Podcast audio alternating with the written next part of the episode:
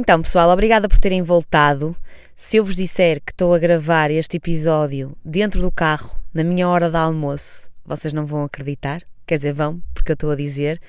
Mas o Henrique Mano, também é o meu marido, pai da minha filha, disse-me isto no outro dia e eu fiquei a pensar no assunto que é eh, eu não posso procrastinar tanto na vida. Eu estou sempre a procrastinar e pelo menos em relação a isto, que é um projeto que me dá gozo, que eu gosto de fazer, que fico feliz de finalmente ter avançado, tenho que ter alguma responsabilidade e então pensei, não, não vou adiar outra vez o lançamento de um episódio e vim gravá-lo para dentro do carro. Portanto, um, se me estão a ouvir, agradeço mesmo o facto de estarem aí, uh, sobretudo pelo esforço adicional que eu estou a fazer. Tenho de começar a organizar-me melhor para gravar os episódios um, com um bocadinho mais de conforto.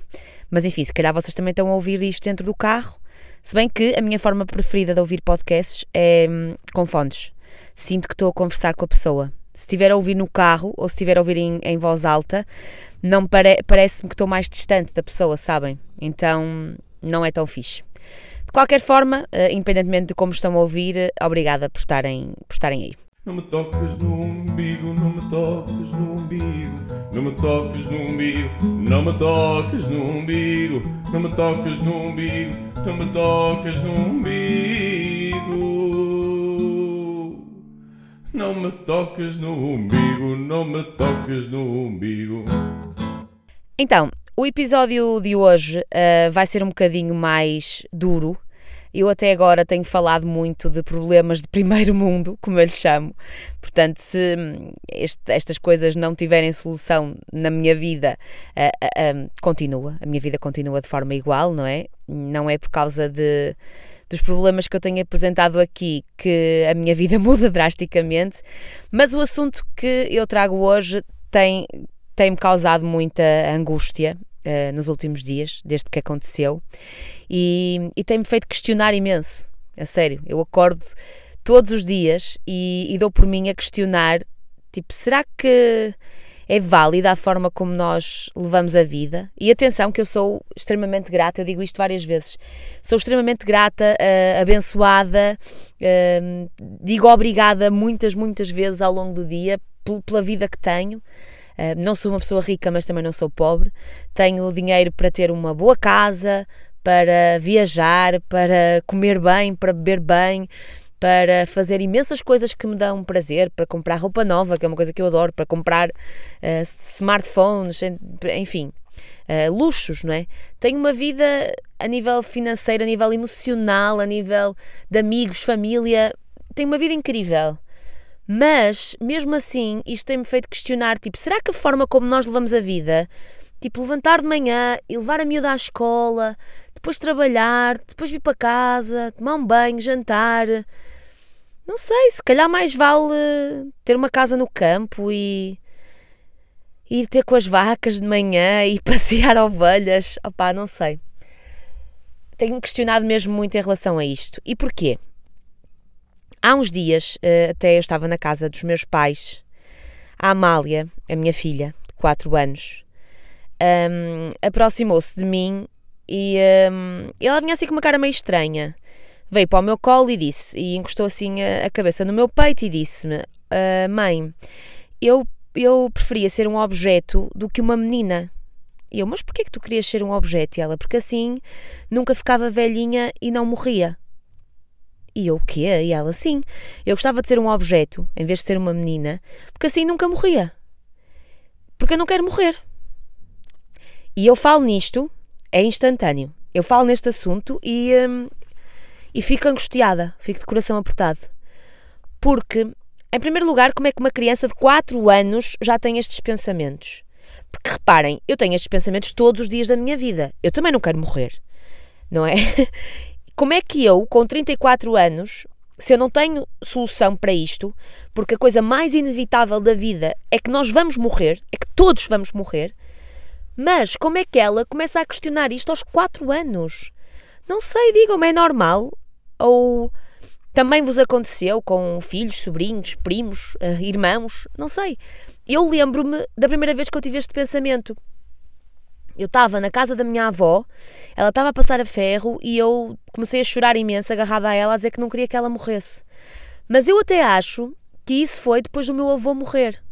Uh, graças a Deus que eu tenho tido muita sorte mesmo e, e, e tenho lidado poucas vezes com a perda, com a dor de perder alguém, que, que é terrível, não é? Que é o pior que nos pode acontecer.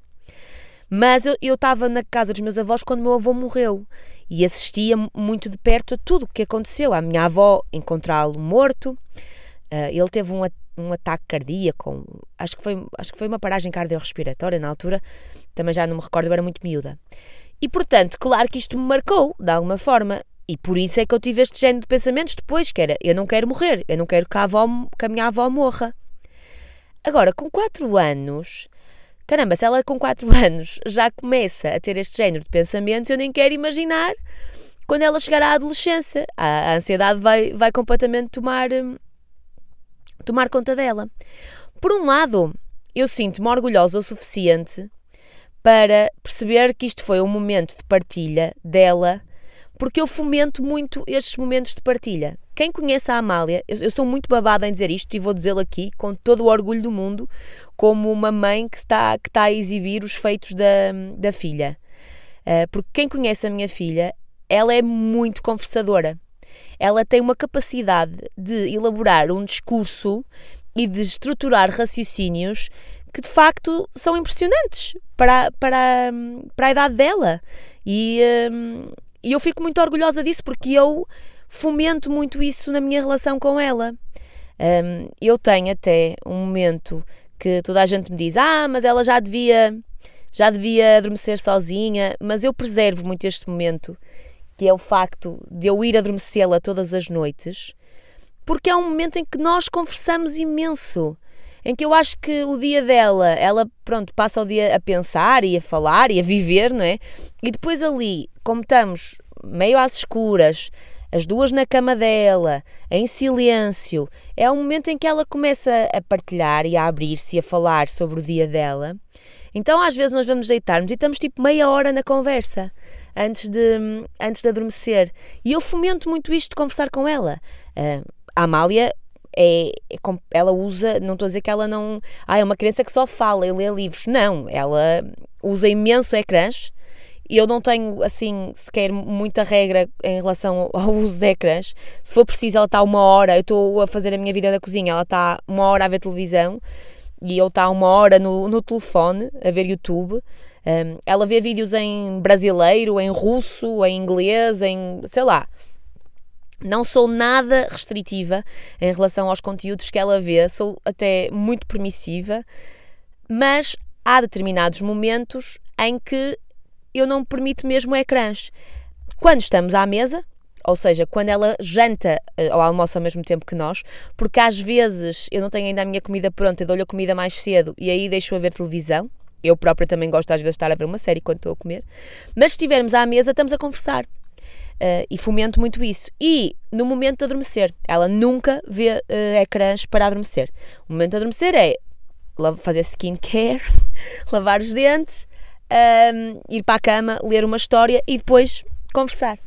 E portanto, ela tem muita abertura comigo e fala imenso, e ainda bem que ela veio ter comigo para partilhar o que estava a sentir naquele momento.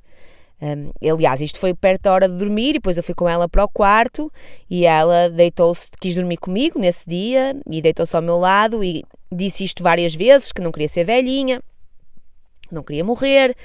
Um, e eu, primeiro, eu fiquei, eu, eu fiquei naquela de vou dizer a verdade, vou mentir.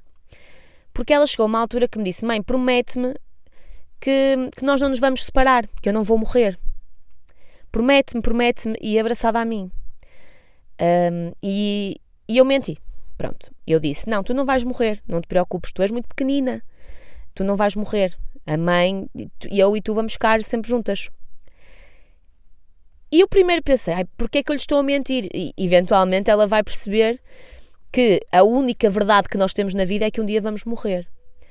Mas eu depois também ponderei aqui um bocado. Quer dizer, eu minto-lhe em relação ao Pai Natal, em relação à Fada dos Dentes, em relação à Minnie e ao Mickey, em relação à Frozen, em relação à Rapunzel. Eu minto-lhe constantemente para manter a magia, a inocência que é próprio da idade dela e que eu quero preservar o máximo tempo possível, se bem que, com este género de questões, não sei até quando é que eu vou conseguir preservar. E não hei de mentir em relação à morte, que é também uma coisa que me atormenta, que é uma coisa que me faz questionar, que é uma coisa que, que me deixa também angustiada e eu já tenho idade para conseguir ter pensamentos mais maduros do que ela. Então eu menti. E ela até disse assim: estás a falar a tua verdade toda, porque ela utiliza esta expressão para perguntar se eu estou a dizer a verdade, que é estás a falar a tua verdade toda. E eu disse-lhe que sim. E pensei, ai, um dia ela vai-me odiar se ela se lembrar disto. Espero que, que depois não se lembre, espero que, que isto seja apagado das memórias dela.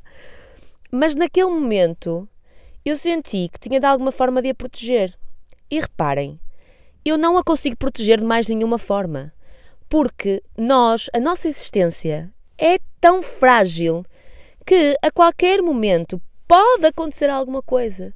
Juro-vos, se vocês pensarem bem, a nossa vida é um fio mesmo, mesmo frágil, é uma linha mesmo tênue entre estar cá e não estar. Eu não tenho capacidade de a proteger. Não é por ser mãe dela, ela pode achar isso. Mas a realidade é que há muito pouco que eu possa fazer perante uma, uma tragédia que nos possa assolar na vida. Espero que nunca aconteça. Aliás, isto faz-me sempre chegar a, uma, a um pensamento que eu já tinha antes de ser mãe e que eu continuei a ter, que é, eu não concordo que as pessoas digam que só se sabe o que é o amor verdadeiro depois de ser mãe ou de ser pai. Até porque há pessoas que nunca são mãe, nunca são mães, nunca são pais e, e certamente saberão o que é o amor. Noutras formas. Ou seja, o amor tem variadíssimas formas. Há mil maneiras de amar. E quem sou eu para dizer que a forma como eu amo a minha filha é maior do que a forma como aquela tia ama um sobrinho ou como aquela mãe adotiva ama um filho adotivo ou como aquele neto ama uma avó. Não sou ninguém. Não sou mesmo ninguém. Alguém que decide não, não vai ser mãe, então nunca sabe o que é que é o amor verdadeiro. Ah, eu fui tu nasceste e eu renasci. Não renasci nada, até morri um bocado quando ela nasceu.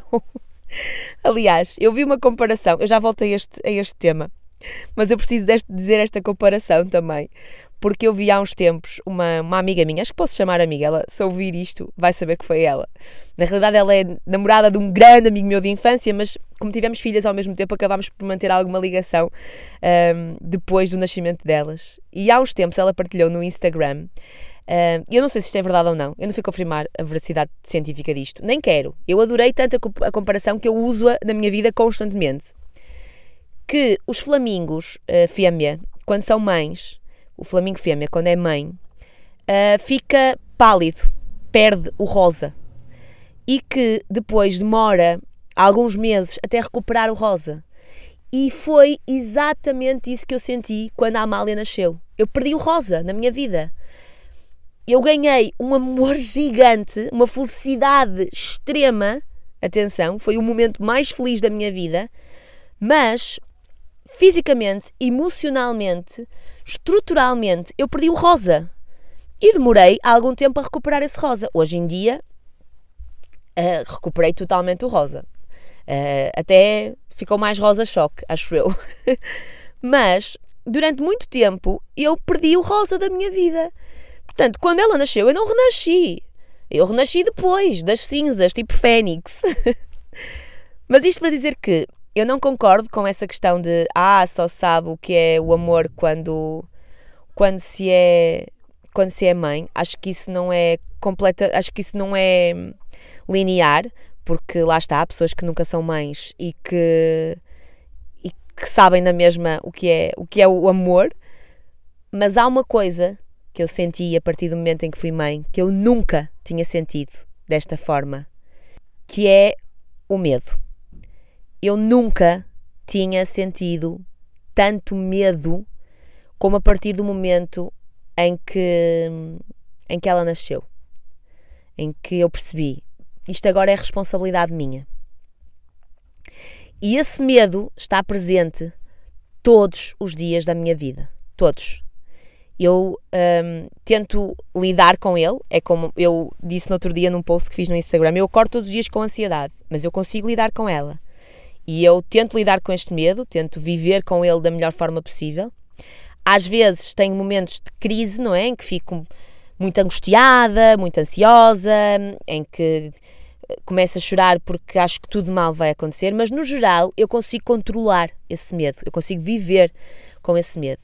Agora, o medo que eu tenho que lhe aconteça alguma coisa, que eu não a consiga proteger ou salvar de tudo que se vai passar na vida, o medo que eu tenho de eu não estar cá para ela é, é indescritível.